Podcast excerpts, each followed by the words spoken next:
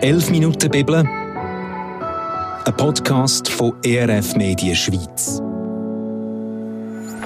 Zwei Gäste diskutieren über einen Textabschnitt aus der Bibel, ein Meinungsaustausch verpackt in 11 Minuten Redezeit. Moderiert von Jonny Merz. Ja, das ist die 11 Minuten Bibel. Herzlich willkommen. Schön sind ihr dabei. In dieser Folge heute sind Thomas Zink und Miriam Merz wieder bei mir. Sie beide arbeiten als Pastor und Pastorin in der Freien Evangelischen Gemeinde Zwintertour.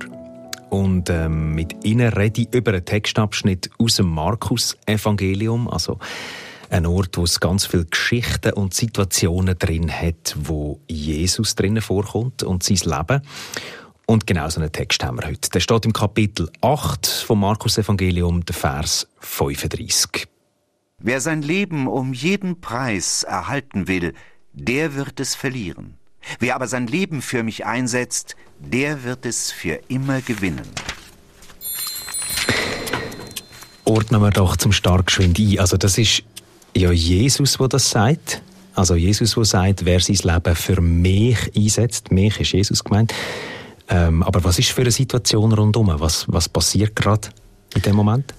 Jesus ist mit seinen Jüngern unterwegs. Ähm, wir lesen in den, in den Textstellen vorher, äh, wie er verschiedene Wunder tut, wie er einen Blinden heilt, wie er das erste Mal auch über seinen Tod redet, äh, ankündigt, dass er wird sterben und da in dieser Passage ähm, lesen wir dann einen Vers vorher, wie er zu, der, zu einer Menschenmenge ruft. Also offensichtlich sind da noch mehr Leute dabei gewesen und, und quasi dann der Text sagt. Also wer mir nachfolgen will, der muss irgendwo parat sein, das Kreuz auf sich nehmen, sich vielleicht von, den eigenen Wünschen zu verabschieden. Ähm, und dann kommt eben der Text, wo, wo wir vorher gehört haben. Und dann eben der, der Moment, ich, ich finde jetzt, wenn ich den Text so für mich lese, sein Leben wird erhalten, der wird es verlieren und wer es für ihn einsetzt, der wird es gewinnen. Das ist, also schon noch, äh, das ist noch eine steile Aussage. Wie geht es dir mit dem? Miriam?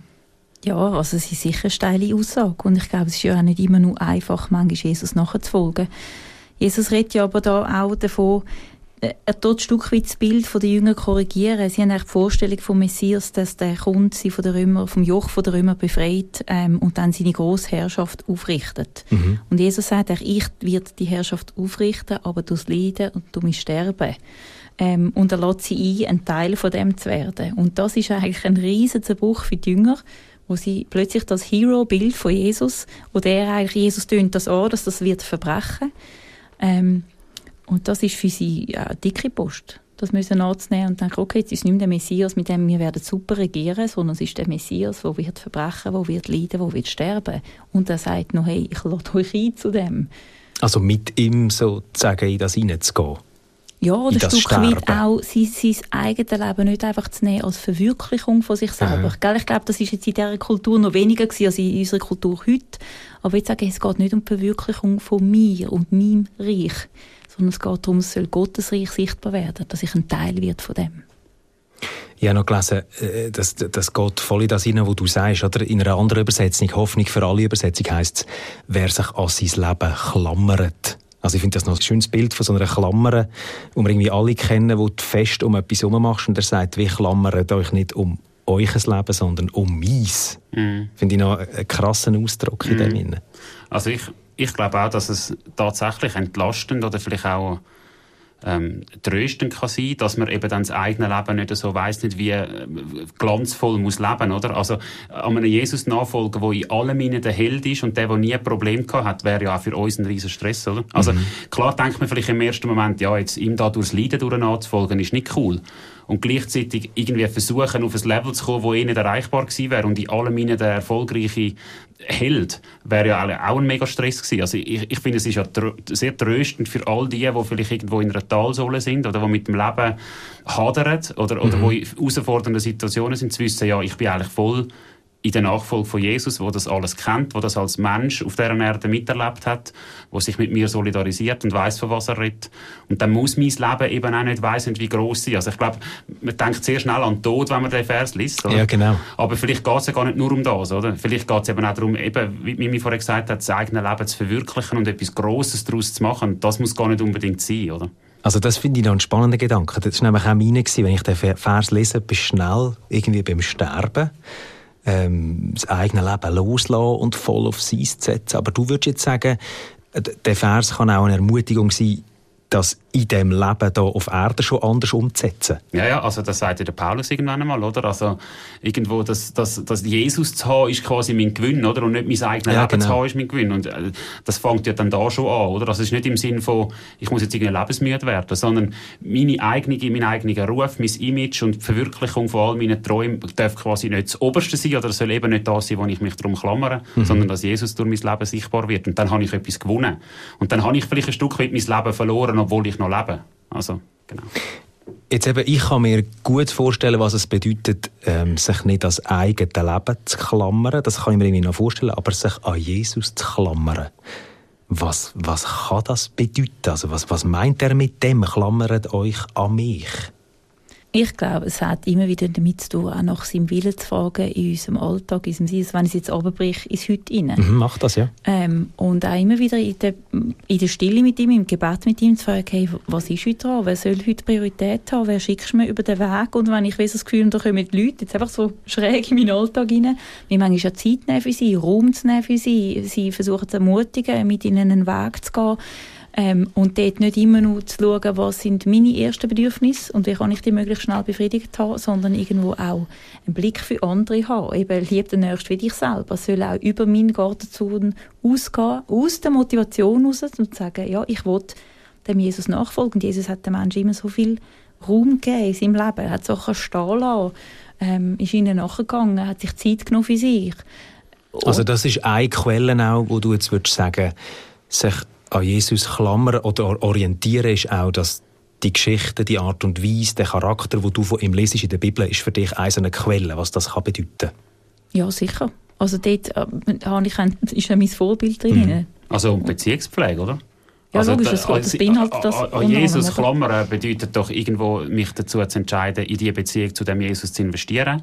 Ähm, das immer wieder irgendwo zu suchen, seine Nähe zu suchen. Es hat auch mit einer Entscheidung zu tun mich Gott zuzuwenden in jeder Lebenslage oder das wenigstens zu versuchen. Mhm. Man kommt Psalm äh, 84 ist es, glaube ich, im Sinn, oder? Was heisst, ein Tag auf der Schwelle zu deinem Vorhof ist, ist mir wichtiger als tausend andere. Also dort mit dem Fokus in deiner Nähe zu sein und bei dir zu sein, das ist mein, mein Mindset. Und das wäre für mich, ich, ich klammere mich an dem Jesus, oder? Und was heisst das jetzt, wenn wir ganz kurz in deinen Alltag hineinschauen, Thomas? Wie machst du das, Beziehungspflege? Ja, also es ist, ich komme da immer ein komisch vor als Pastor, weil man gefühlt immer über das Gleiche redet, oder? Äh, aber es ist halt am Schluss, Beziehungspflege ist natürlich am Schluss das Gebetsleben kultivieren, ist, es sind natürlich geistliche Übungen, es ist Moment von der Stille, vom Fragen, ähm, nach dem Willen von Gott, das hast du schon gesagt, Mimi. Es ist natürlich auch das Bibellesen, wo irgendwo die, die deutlichste und schärfste ähm, Offenbarung ist von, von Jesus, wo, ja, wo er uns halt vorgestellt wird. Ähm, das, also für mich ist zum Schluss wirklich die eigene Spiritualität gestalten, mhm. dem auch Priorität geben, glaube ich, ist in der heutigen Zeit ähm, eine grosse Herausforderung. Also ein sehr hohes Lebenstempo, sehr viele Optionen. Mhm. Und der Glauben ist ja für uns Christen irgendwo wichtig. Und ein bisschen, ja, ein bisschen provozieren. Und dann könnte man dann auch sagen, dann muss es irgendwo auch sichtbar werden in unserer Prioritätensetzung und in unserer Lebensgestaltung. Und das hat dann halt mit Disziplin zu tun, mit herausfinden, was ist der Zugang, den man selber hat zu Gott und den einfach pflegen und fördern. Ich würde noch auf etwas zurückkommen, was du vorhin gesagt hast, Miriam, ähm, dass dass es irgendwo auch immer um, um andere geht. Also sich an Jesus klammern, wenn ich dich richtig verstanden habe, bedeutet auch automatisch, dass du dich dann für andere Leute einsetzt. Also es geht nicht mit Jesus Zeit zu verbringen, wenn einem das nicht näher zu, zu anderen Leuten bringt? Oder wie muss ich das verstehen? Ein Dozent hat von mir mal gesagt, dass wenn wir Gottesbegegnung haben und dann unsere Herzen nicht zu den Menschen gekehrt werden, dann haben wir keine Gottesbegegnung gehabt. Mhm. Und der Satz ist mir so inne. Zum wir merken, wir haben einen Gott, der sein Herz für Menschen schlägt. Mhm. Und wenn unsere Herzen nicht anfangen, für die Menschen schlägt, dann haben wir irgendetwas nicht ganz von dem Gott verstanden. Und ich glaube, es ist immer aus dem Blick heraus von Gott anschauen und so unsere Herzen zu den Menschen gewendet zu bekommen. Weil das ist ja noch spannend, oder? Jetzt hier im Vers könnte man es auch so interpretieren, ja, wer, wer sein Leben für mich einsetzt, also wer eigentlich einfach wegschaut von sich und immer nur auf mich schaut und irgendwie für Gott und für Gott und für Gott. Aber in dem Sinne geht es ja dann wirklich auch um andere Menschen. Also es muss wie immer einen Output haben. Gell, Jesus zeigt ja Gott. Und wenn wir die Geschichte von Jesus lesen, die gehen immer um Menschen. Mhm. Also da hast du ja jetzt selten etwas, was mhm. nur um Jesus dreht. er zieht sich auch mal zurück zum Betten oder so, oder das Genau, dort sucht er Beziehung wieder zu Gott, zum mhm. Vater, oder? Und dann geht er aber immer wieder zu den Menschen. Und das, die, die Beziehung zu Gott, glaube ich, zeigt sich in seiner Begegnung mit den Leuten. Und ich glaube, so soll es sich auch bei uns zeigen. Dass das, was wir in der Stille von Gott überkommen, muss irgendwo sichtbar werden mhm. nachher im also, Alltag. Sagt Jesus ja, oder? Also was er quasi einem äh, um einen anderen Menschen tun haben, haben mir tun, oder? Wo er, wo er erzählt, ich habe zu Durchgehen, ich habe zu trinken gegeben und ich ja. bin im Gefängnis und ich habe mich besucht. Und also, das hat schon sehr viel mit den Mitmenschen zu tun. Und sich an Gott klammern bedeutet dann auch, oder Bonhoeffer sagt es ja auch irgendwo, wer bei Gott eintaucht, taucht bei den Menschen wieder auf, oder? Das, das hat sehr viel ja. miteinander zu tun. Mir ist bei dieser Textstelle auch noch nachher ähm, es man hat ja manchmal auch ein bisschen Angst, wenn ich jetzt irgendwie mein Leben voll für Gott einsetze, dann schickt er mich irgendwo in die Wüste raus oder so. Ich bin irgendwo an einem Ort. Äh, ist das auch ein Gedanke, den ihr kennt? Also ich weiss, ich hatte immer gehabt, dass ich einen bestimmten Mann müsste heiraten und ich nicht heiraten Aber ich glaube, dann manchmal die sehen wir Gott so schräg und so falsch. Das ist doch ein Vater, der uns kennt und der auch weiss, wo unsere Begabungen sind. Und ich glaube, sie ein Stück weit auch geschenkt, dass wir sie genau so einsetzen können. Und da wird es sicher Momente geben, wo es uns Überwindung kostet. Aber also ich glaube nicht, dass für Jesus immer alles easy war, aber er ja dann auch, auch mit uns dabei ist. Ja. Und uns in dem nicht verlassen. Also sicher nicht völlig gegen unsere Natur, oder? Also das fände ich auch ganz ein komisches Gottesbild, dass man ja. fast Angst hat, dass er einem dann so überfällt und einem etwas reinstellt, ja. das man auf keinen Fall kann und will. So.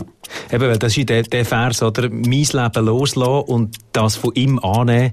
Irgendwo ist das eine Mischung, oder? Wahrscheinlich von dem, was er in mich hingelegt hat und das, was er für mich parat hat. Glaube ich auch. Spannend. Danke vielmals für den Austausch über den Vers.